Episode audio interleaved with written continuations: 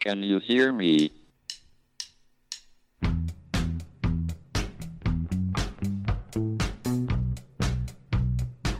Houston, we have a problem. It's one small step for man, Now I am become death, one giant leap for mankind. the destroyer of worlds. Eureka! Nos Bastidores da Ciência, um podcast da Molecular JE. Olá a todos, bem-vindos mais uma vez ao podcast molecular nos Bastidores da Ciência. É o podcast da Molecular JE, a júnior empresa do Departamento de Química da Universidade de Coimbra. Eu sou o Bernardo Albuquerque Nogueira e hoje temos connosco diretamente da Alemanha a Elisa Brás, que é estudante de doutoramento na Universidade de Coimbra e que está neste momento na Alemanha a fazer parte do seu trabalho. Eh, Olá Elisa, Eh, obrigado por teres aceitado o nosso convite e por teres disponibilizado para estares aqui hoje a partilhar um bocadinho do teu trabalho connosco.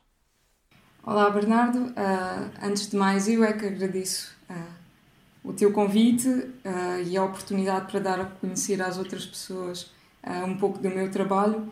Aproveito também para te dar os parabéns a ti e à equipa, a todos os membros da Molecular por esta iniciativa.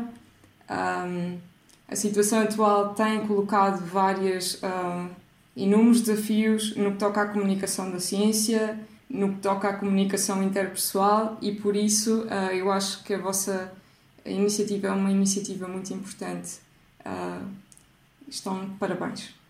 Obrigado Elisa, em nome de toda a equipa da Molecular pelas tuas palavras e vamos então partilhar com os nossos ouvintes um bocadinho do teu, do teu trabalho. Eh, se eu pudesse resumi-lo, diria que trabalhas tanto na área da espectroscopia como na criogenia. Eh, queres desmistificar isto para os nossos ouvintes, e explicando de uma forma, eh, diria, em linguagem normal, o que, é que, o que é que tu fazes? Eu posso também introduzir um bocadinho do meu projeto de doutoramento, talvez seja mais fácil a explicar assim, seja mais fácil eh, eh, que as pessoas compreendam o que é que, o que, é que, o que, é que eu faço.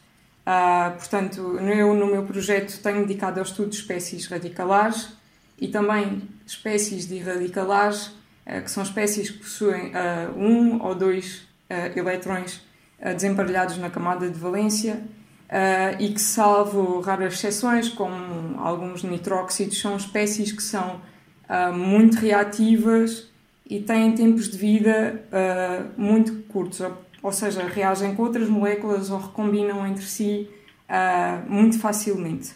E por isso não são ah, facilmente detectadas por técnicas convencionais.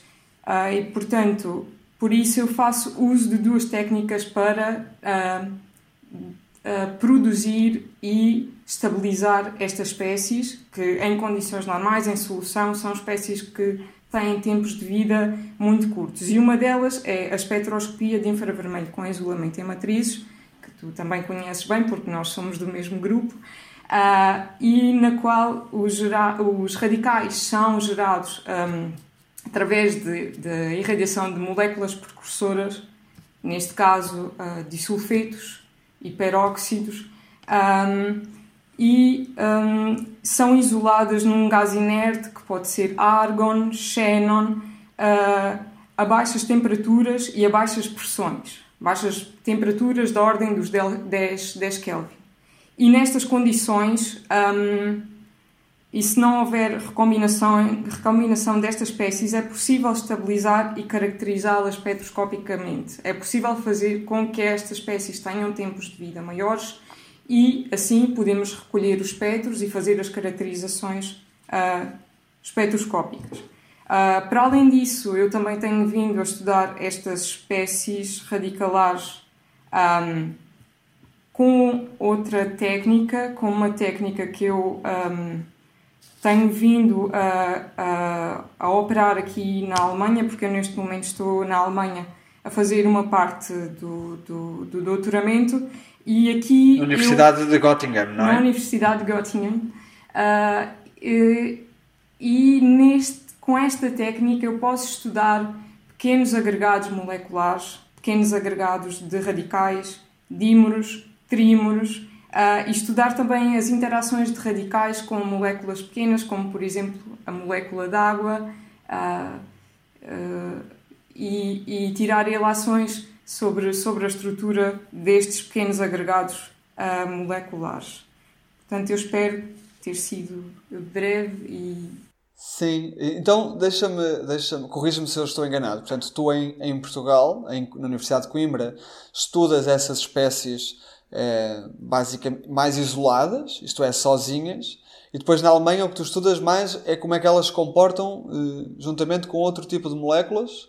É isso? Portanto, aqui estudas o desenvolvimento individual e aí tentas estudar o comportamento social, digamos assim, das moléculas com, com outras à volta que, com que possam reagir. É, é mais ou menos isso? Sim. Aí eu consigo gerar uh, os radicais uh, in situ e estudo os radicais de forma isolada e, portanto, é mais fácil partir uh, dessa, desses estudos das moléculas isoladas e depois estudar as interações dessas moléculas com outras moléculas quando já se conhece o comportamento e quando já se sabe qual é o espectro da molécula, da molécula isolada, sim. E aqui na Alemanha eu dedico mais ao estudo das interações dessas espécies com moléculas de água. E, por exemplo, isto é. Um, mas as pessoas podem perguntar, ah, então, mas para que é que isso serve? Isto é uma. Um, é uma. É, um trabalho de ciência fundamental e que não tem necessariamente uh, uma, um objetivo concreto. Não, não, não, Prático não procuro, agora, mas. Sim, certo. não procuro resolver um problema em concreto, mas estas espécies, um, apesar de já se conhecer, já saber muito sobre radicais, ainda há muita coisa que não se conhece. Por exemplo, eu aqui fiz um trabalho, explorei um, um radical que uh, explorei as interações de um radical com água que ainda nunca ninguém tinha feito essa, esse, esses estudos e, portanto, pode ser muito útil para depois uh, compreender um, alguns processos e compreender, uh, perceber se calhar se estas moléculas podem ter outras aplicações práticas. Claro, na verdade, na ciência fundamental, como de costume, eh, não se tenta resolver nenhum problema da sociedade, mas tenta-se resolver problemas científicos para os quais ainda não se conhecem respostas e que mais à frente poderão solucionar não um, mas inúmeros problemas uh, da nossa sociedade. E há muitos exemplos disso, como sabemos, não é? Começando pela eletricidade, provavelmente, e acabando em muitos outros. Própria teoria eh, que tão bem conhecemos, a teoria quântica, resolveu os problemas que temos praticamente todos a nível hoje em dia, não é? E, a teoria da relatividade geral, por outro lado, também. Portanto, foram ambos eh, trabalhos eh, fundamentais. E ainda hoje isso continua a fazer. Nós às vezes pensamos, ah, eh, não existe mais. Não existe mais nada para, para saber em, em termos de ciência fundamental. Eu, neste, eu aqui tenho o prazer de poder falar com uma pessoa um, que, que faz parte do grupo, do grupo onde eu estou inserida, tem o seu subgrupo, e esta pessoa sempre se dedicou também à ciência fundamental e à experiência de, à, fundamental, tal como nós, uh, e hoje está a escrever um capítulo de um livro e está a pôr em causa uma teoria que nós eh, conhecemos e que nós estudamos e está uh, e é muito interessante não é às vezes esta às vezes uh, os cientistas precisam de mais experiência, os cientistas que fazem ciência fundamental precisam também desta experiência para depois, um dia mais tarde, terem um pensamento mais crítico sobre, sobre, sobre os problemas uh, em que estiveram a estudar. E, uh, e estas, estas um, um, revoluções na ciência, estas novas ideias. Uh, Uh, estas propostas de alterações de teorias também surgem da experiência da experiência no laboratório e claro que sim e da procura de, de, de responder a perguntas eh, que outras pessoas eh, ainda não as fizeram sequer não é? Eh, mas por falar em experiências diferentes conta-nos como é que está a ser a tua experiência na Alemanha em pleno tempo de Covid, não é? Em que tudo é diferente. Conta-nos como é que foi mudar de, de Portugal e de uma cidade pacata como é Coimbra um, para, para a Alemanha e para um grande centro universitário e tecnológico como é Göttingen? Uh, bem, em termos de dimensão, eu não senti muita, muita diferença, porque Göttingen é uma cidade, é maior do que Coimbra, mas é uma cidade também universitária. Uh, e eu posso dizer que comprei uma bicicleta e eu consigo ir com a minha bicicleta a todas as partes da cidade. Uh, de Göttingen e é muito agradável poder fazer isso. Tenho pena que em Coimbra não se possa fazer, uh, mas sim. Uh... Poder pode, mas tem que ser uma bicicleta de escalada, não é? não é tão fácil. E como é que é andar de bicicleta com frio, com esse frio alemão? Com muita roupa, tem que ser com muita roupa, okay. porque realmente a temperatura é muito diferente e este ano, uh, bem, eu este ano eu estive cá, estive, estive cá no, todo o inverno e é engraçado que eu quando cheguei estava sempre a dizer, bem, eu gostava de ter um inverno com neve, gostava poder ter essa experiência de ter neve no inverno, porque em Portugal isso apenas acontece na Serra da Estrela, uh, e é engraçado que este ano nevou como não nevava há muitos anos na Alemanha. Surpreendente, muito bonito, paisagens muito bonitas. Um, e sim, foi, foi. Portanto, foi a pedido quase. Foi a pedido, sim. Pena estarmos em tempos de pandemia, uh, é óbvio que não se pode aproveitar da mesma forma e também é um bocadinho mais complicado no laboratório, uh, mesmo para comunicar claro. com os colegas, mas sim, acho que. Claro. E de resto, há alguma diferença no próprio modo de funcionamento da universidade ou do grupo de investigação que queiras realçar para, para as pessoas cá em Portugal? Um, Sim, há algumas diferenças, há algumas diferenças. Há muitas reuniões, há sempre reuniões semanais com os grupos.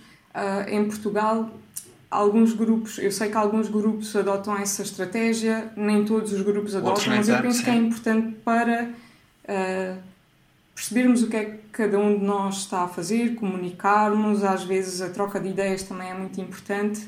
E essa é uma das coisas que eu, que eu uh, que notas que é diferente de cá?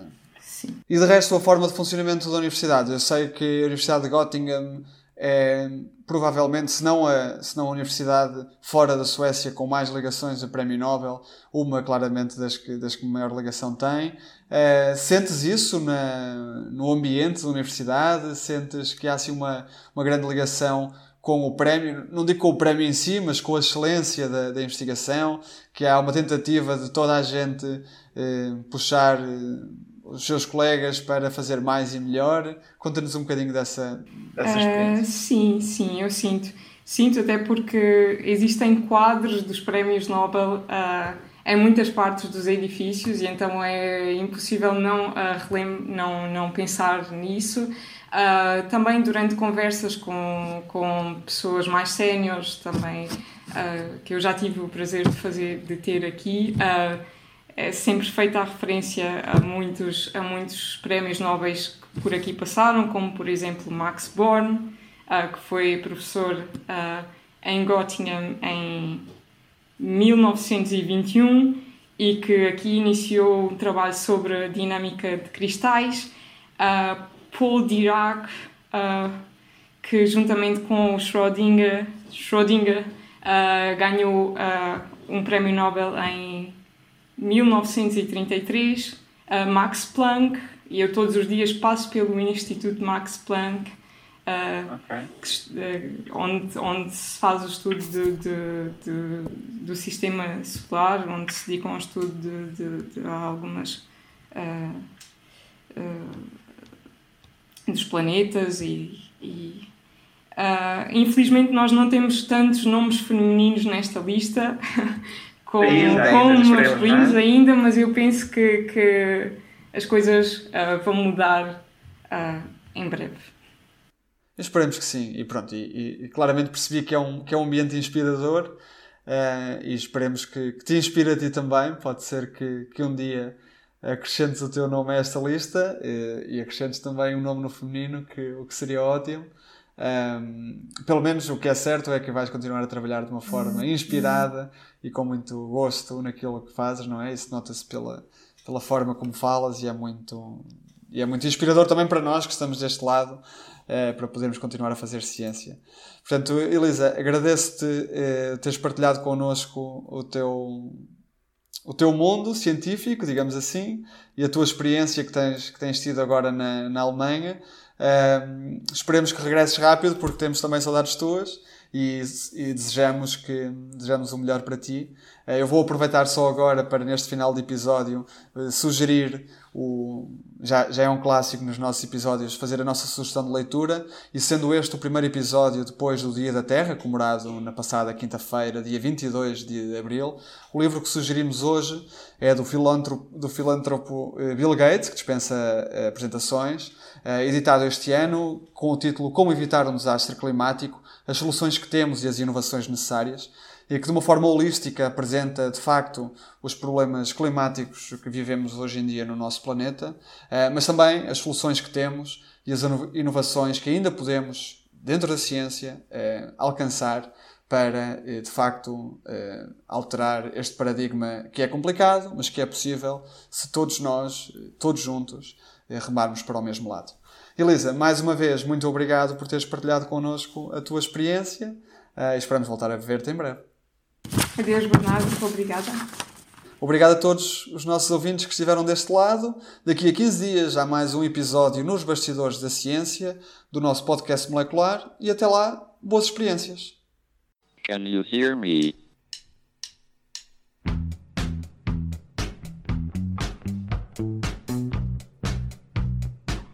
Houston, we have a problem. It's one small step for man, Now I am become death, one giant leap for mankind. the destroyer of worlds. Nos Bastidores da Ciência, um podcast da Molecular JE.